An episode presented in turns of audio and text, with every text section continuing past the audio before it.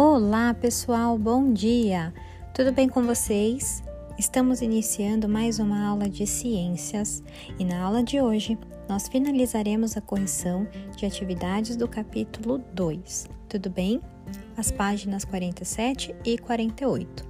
Para então retomarmos o assunto sobre o capítulo 3, que fala da classificação dos seres vivos e os cinco grandes reinos dos seres vivos certo? Então, por meio de uma roda de conversa, explicarei ao vivo com mais detalhes sobre este assunto. Vamos juntos? Beijos, turminha. Tenham todos uma ótima aula.